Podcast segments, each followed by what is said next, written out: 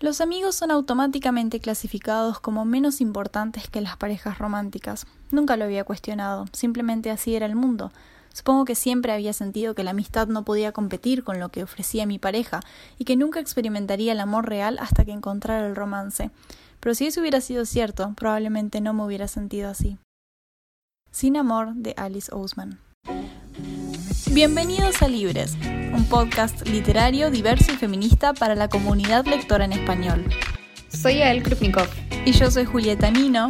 Y en este episodio hablamos de Sin Amor, de Alice Ousman.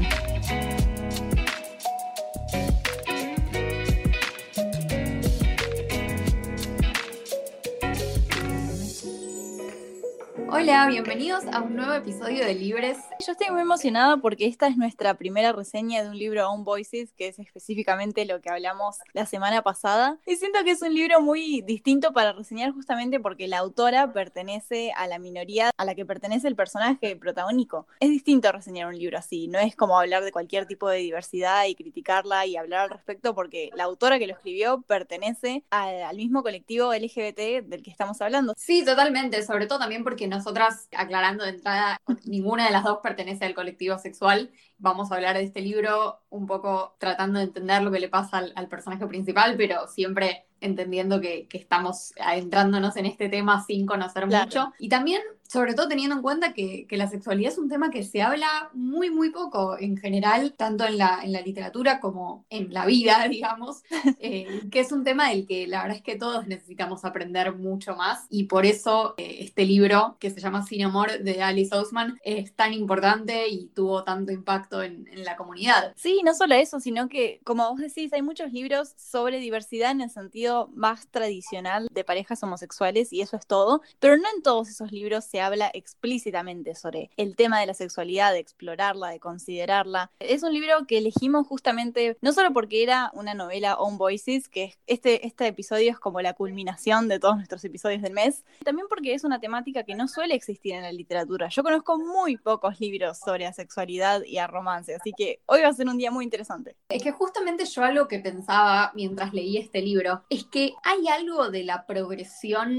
lineal de una novela de literatura juvenil que está tan ligado al romance que inherentemente un libro que es sobre sexualidad termina rompiendo con un montón de parámetros de estructura, cosa que es tremendo pensarlo. Claro, leyendo un libro así te das cuenta de que toda la literatura juvenil, o por lo menos una gran parte de la literatura juvenil, gira alrededor del amor y sabiendo que ella es asexual es como que estás leyendo este libro preguntándote, bueno, ¿y entonces qué va a pasar? ¿Cómo va a terminar? Y claramente no termina con ella, con el beso entre los dos personajes que se enamoran. O sea, es como una, una estructura de historia totalmente diferente que te hace reflexionar mucho también sobre por qué todos los otros libros que leíste hasta ahora en tu vida, en todos el romance juega un rol tan particular y tan importante. Y claro, es muy loco hablar de un libro que justamente, como dice el título, es sin amor, aunque bueno, después vamos a hablar de si eso es tan así. Pero bueno, ¿querés contarnos de qué se trata esta novela de la famosísima Alice Ousman? Dale. Georgia piensa que no conoce el amor en el sentido más romántico de la palabra. Ha cumplido 18 años, pero no ha tenido una relación amorosa ni ha sentido un flechazo en toda su vida.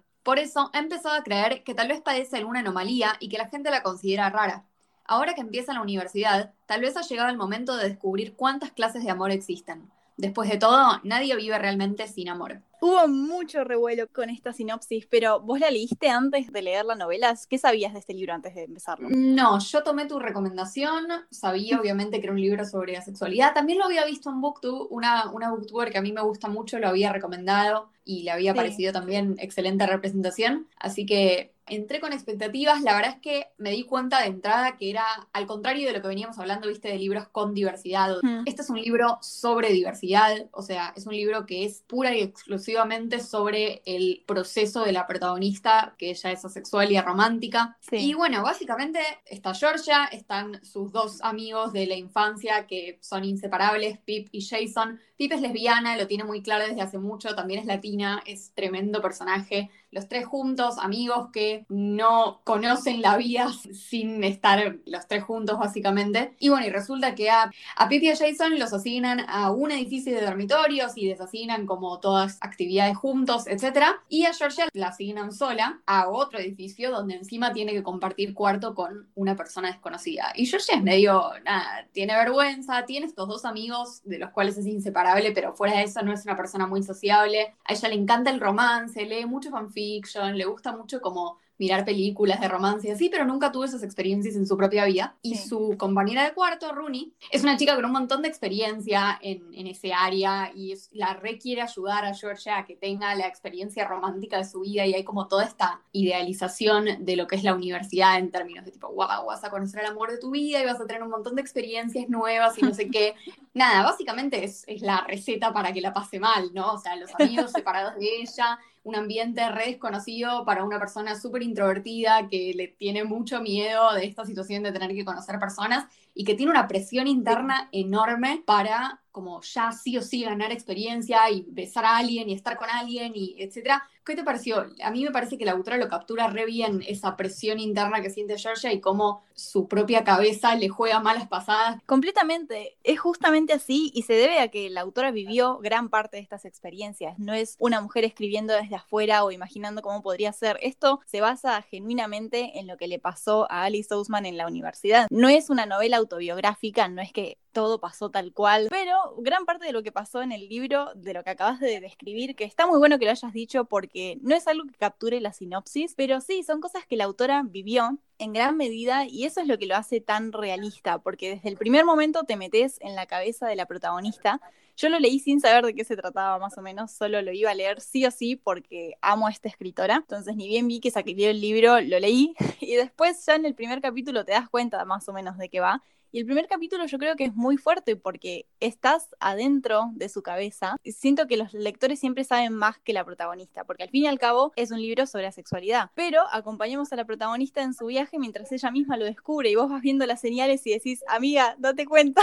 Claro, total. En el primer capítulo, por ejemplo, hay una situación que a mí me pareció súper fuerte lo que le pasa, que ella se da cuenta de que toda su secundaria estuvo forzándose a sí misma a sentir como una especie de crash por el chico más lindo, al que todas les gustaba y el que era como convencionalmente el que todo el mundo decía que era el más lindo, ella dijo, bueno, yo voy a tener sentimientos por este, porque así pues ya está, me enamoro de alguien. Y estuvo como forzándose a hacer eso toda su vida y cuando se le presenta la oportunidad de interactuar con este chico y él quiere darle un beso y están como, está como a punto de suceder algo entre ellos, ella de repente se da cuenta que no, que no siente nada, que al contrario, que siente como repulsión. Casi repulsión. Y dice, wow, me, me inventé este crash y estuve durante años pensando que, que yo sentía esto y no, como que fue algo de lo que yo misma me convencí solamente para poder estar enamorada de alguien, porque sentía que tenía que estar enamorada de alguien. El primer capítulo a mí me fascina, me encanta. Siento que además de que es una manera muy fuerte de empezar un libro, con mucha determinación, en el medio de la acción, a mí me encanta eso. Siento que además es una novela con mucho, con un inicio muy poderoso en el sentido de que todos podemos conectar con eso. Y a mí me encanta esa primera escena porque me sentí muy identificada, sentí en esa fiesta, yo me sentí muy reflejada con esa historia. Es una escena que realmente engancha a la audiencia, que te lleva, que entiende lo que es ser un adolescente. Es un libro que construye un mundo muy bien y lo hace muy rápido. Como que en las primeras escenas ya te muestra quiénes son todos, te muestra sus personalidades, te muestra la dinámica en ese grupo de tres amigos que no saben existir uno sin el otro y a la vez te muestra las limitaciones de esa dinámica y todo lo que hay no dicho entre todos ellos. Me parece que está re bien escrito, es como muy llevadero, se lee muy rápido, como si, como si estuvieras pensando en voz alta casi, como si la verdad estuviera contándotelo. Y, y, eso es re lindo y además tiene capítulos súper cortos y eso a mí me encanta, es tipo un a mí también. super plus.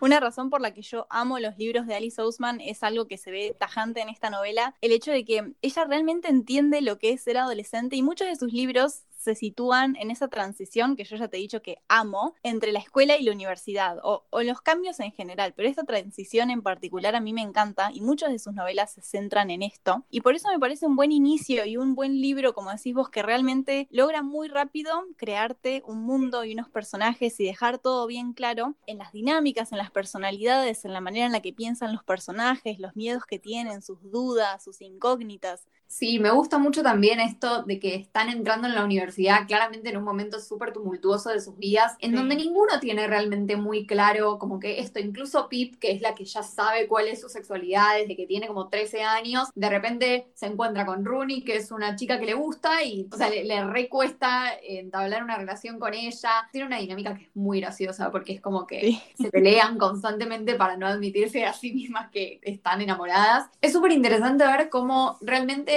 ellas dos también tienen un montón para descubrir todavía sobre sí mismas. Rooney está como tratando de entender cuál es su sexualidad y tratando de entender también por qué ella usa la sexualidad un poco para escaparle a, sus sentimientos. Rooney es una persona que está muy activa sexualmente, pero que está todo el tiempo evitando desarrollar sentimientos por la gente con la que está, que tiene como un montón de experiencia en el tema de la sexualidad, pero que en el segundo en el que se empieza a enamorar, se le cae todo el sistema y no sabe qué hacer y hace más allá del proceso que, hace Georgia para darse cuenta de que es sexual y es romántica, el resto de los personajes también están como tratando de entender cómo vivir su propia sexualidad y, cómo manejarse en las relaciones, como que es, muy, es muy honesto en ese sentido, ¿no? Sí, y es una novela que rompe con esta idea de que, bueno, uno va a la universidad, es una cuenta nueva, borrón y cuenta nueva y todo va a ser perfecto y esta idea tan romántica que tenemos de entrar a la universidad, dejar atrás la escuela y rompe con esa idea de que, bueno, uno ya tiene todo resuelto, ya sabes todo lo que querés, todo cómo va a pasar, y uno se hace toda la película de cómo va a ser tu vida universitaria. Y no siempre es así, los libros en general no lo capturan siempre, y las películas sobre todo retratan la vida universitaria como que uno llega con todo resuelto y vive fiestas y muchas aventuras sexuales.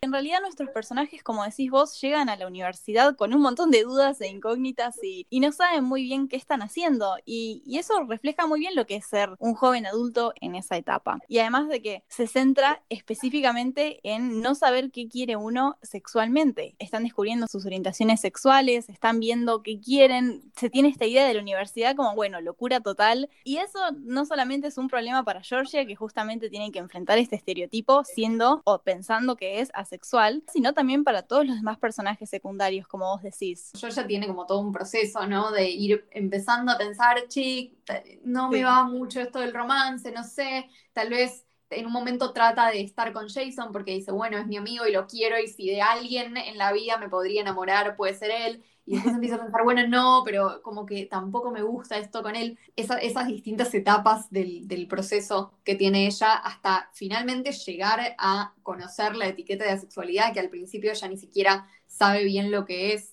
Me parece re interesante. A mí me encantaron las etapas porque no es algo que solemos ver cuando hablamos de un libro donde, se, donde uno descubre su sexualidad. Suele ser, bueno, siento atracción por esto y ya está tiene varias etapas y lo que me pareció muy interesante es que lidia con el odio internalizado que puede tener una persona que se está cuestionando su sexualidad en estos términos. Georgia dice, bueno, por ahí no siento una atracción sexual por nadie y ante esa disyuntiva no es que empieza a pensar, bueno, por ahí soy asexual y empieza a, aceptarlo, no solamente porque desconoce la palabra, sino porque tiene mucho odio internalizado. Es una negación muy importante que atraviesa Georgia y que seguramente le pasó a la autora porque de algún lado ella dijo que lo escribió como experiencia personal, pero en su desesperación de, de encontrar una solución a lo que ella cree que es un problema, me pareció muy, muy interesante, porque no vemos eso en los libros en general. Sí, claro, es como el proceso de no solo darte cuenta cuál es tu sexualidad, sino poder aceptarlo, poder sentirte cómodo con eso, que al principio te recueste hablarlo y que te sientas esto, que, que, tenés un problema y que es algo que tenés que arreglar.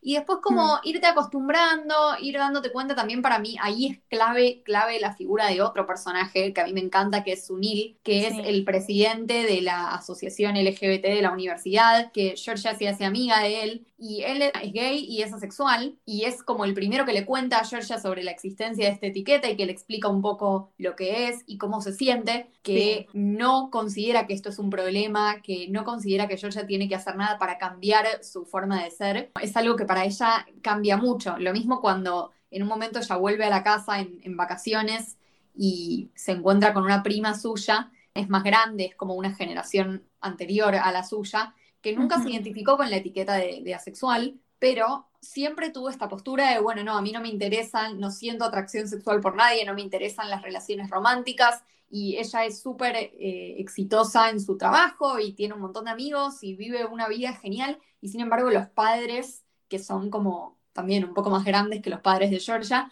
siempre le dicen, no, pero vos te tenés que casar y tenés que tener hijos porque tener una familia es como lo más importante de la vida y no sé qué. Y para Georgia también significa un montón ver a esta mujer que es eh, súper exitosa y que ella quiere mucho y admira mucho. Sí, a mí me encantó eh, lo que decís de Sunil, es que no hay una respuesta en el libro. Georgia tiene esta primera escena en la que se empieza a cuestionar su sexualidad y no es que va a la universidad y dice, ah, esta es mi respuesta, encontré esta etiqueta que se llama sexualidad, bueno, listo, problema resuelto. Tenemos este importante papel de Sunil como figura que le muestra otras posibilidades mientras ella está haciendo un montón de líos con sus amistades intentando reprimir lo que sabe. El libro en sí es muy educativo, por así decirlo, para personas que están desde afuera. Siento que es un libro muy interesante en ese sentido, porque te enseña desde adentro, desde la mente de una protagonista, también escrita por una mujer que también es asexual, y aprendes desde adentro sus pensamientos, los problemas con los que pueden lidiar tres personas asexuales, pero diferentes. No todas les, no todas les gusta la etiqueta, no todas tuvieron la misma manera de lidiar con esto, de vivirlo, de aceptarlo. Siento que es un libro muy poderoso en ese aspecto, porque uno por ahí dice, bueno, nunca leí un libro sobre sexualidad, este se ve bueno, voy a probarlo y que me enseñen,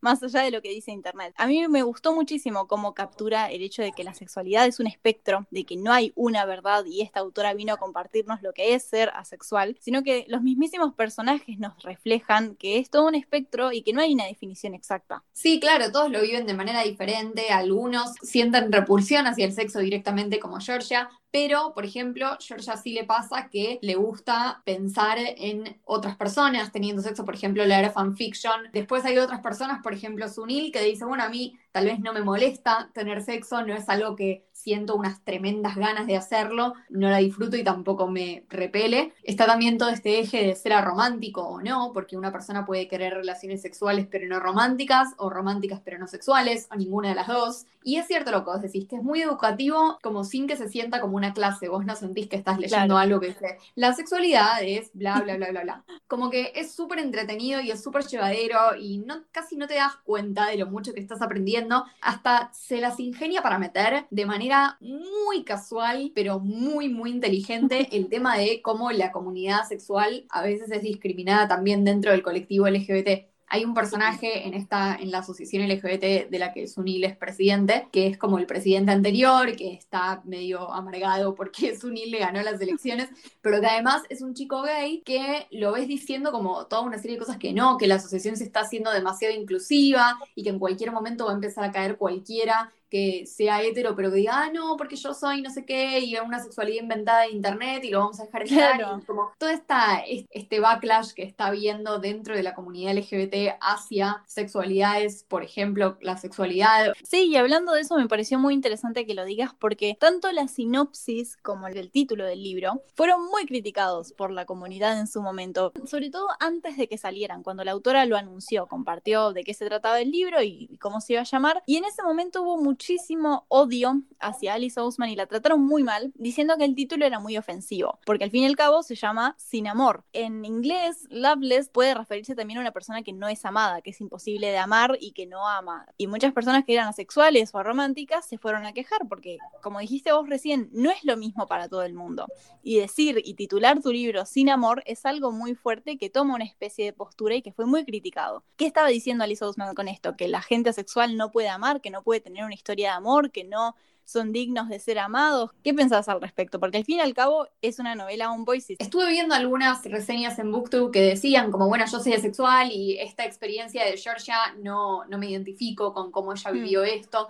Pero yo creo que es importante volver a algo que hablábamos en el episodio pasado, de que las novelas on voices nunca pretenden hablar en nombre de la comunidad entera. Eh, y en términos de lo que es el título y de esto de si las personas asexuales viven sin amor, me parece que justamente el libro es una oda a todo lo contrario. Es como decir, bueno, no, tu vida puede estar llena de amor igualmente, aunque no tengas una relación romántica o sexual como centro de toda tu existencia. Me parece que el libro, una de las cosas más, más lindas que tiene es que la parte más importante de la historia es que la amistad te salva y que tus amigos pueden ser las personas que más quieras en el mundo y que más te quieran en el mundo y que esa puede ser tu gran historia de amor. De hecho, el libro termina con un gran, gran gesto romántico como los de las películas que Georgia mira y que le gusta mucho, pero que en vez de estar dirigido a un interés amoroso, está dirigido a una Es eso, es la amistad como máxima forma de amor la historia termina siendo, en vez de ser sobre Georgia y el chico que le gusta o la chica que le gusta, termina siendo sobre Georgia y estas cuatro personas que se convierten en su familia. Al final del día el libro te muestra eso, que, que uno puede vivir sin amor romántico e igualmente estar rodeado de amor. Sí, y el tema de la amistad es central en esta historia y a mí me fascina porque no hay muchos libros que lo prioricen de esta manera y Alice Ousman no lo plantea como un reemplazo, como bueno, no puedes ser amado, no hay amor, no hay relaciones sexuales, lo único que te queda son los amigos, así que hagamos lo mejor de lo que hay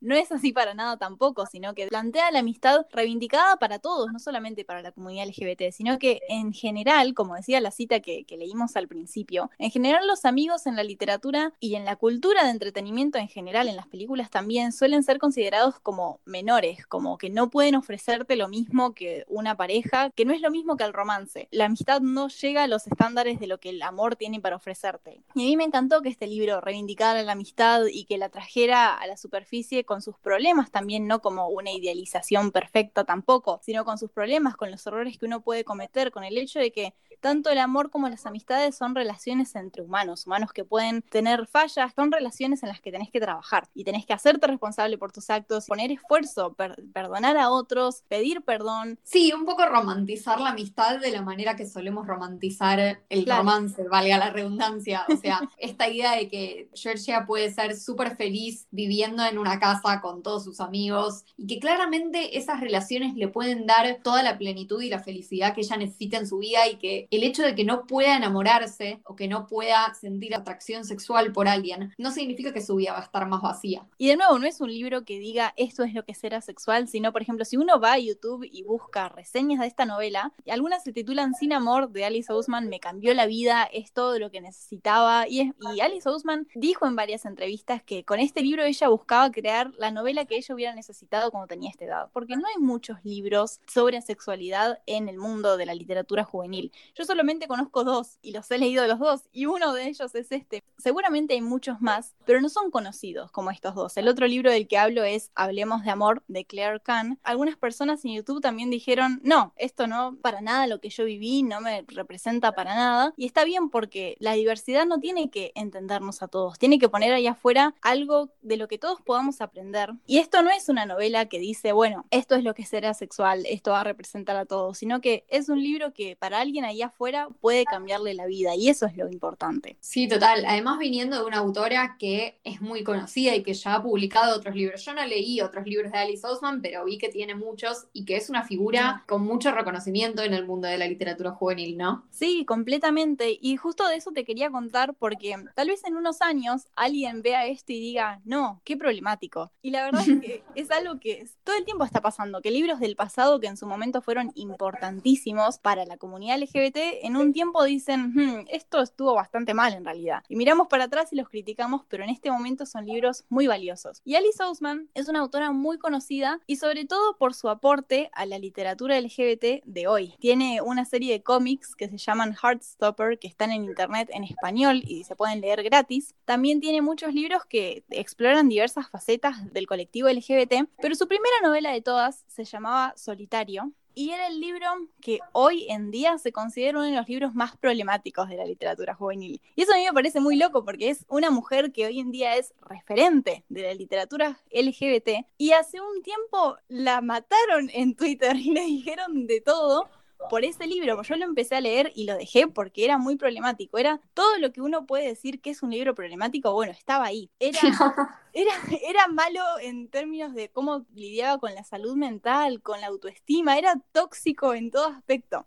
Y es muy loco porque era una autora que estuvo muy cerca de ser cancelada. Y, hoy en día, bueno, pudo no solo escribir algo que para ella habrá sido súper catártico, porque, bueno, porque le ayudó a procesar muchos sentimientos propios y, muchas de sus experiencias que, que ella habrá vivido, sino que también hizo algo que terminó ayudando a muchísima, muchísima gente y siendo una excelente representación para un montón de personas de un colectivo del que se habla muchísimo menos de lo que se debería. Sí, y me parece una muy linda manera de cerrar este mes del orgullo en nuestro podcast con un entendimiento complejo de lo que es leer en el día de hoy, de la importancia de poner ahí afuera historias que por ahí para uno solo es educativo o por ahí no te importa en lo más mínimo, pero para alguien ahí afuera puede significarlo todo. Y bueno, y me encanta que como somos un podcast diverso y lo somos todo el año, no solamente en junio, tenemos todavía muchísimo tiempo para seguir teniendo estas discusiones y para seguir recomendando libros diversos y charlando sobre estos temas, teniendo estas discusiones y bueno,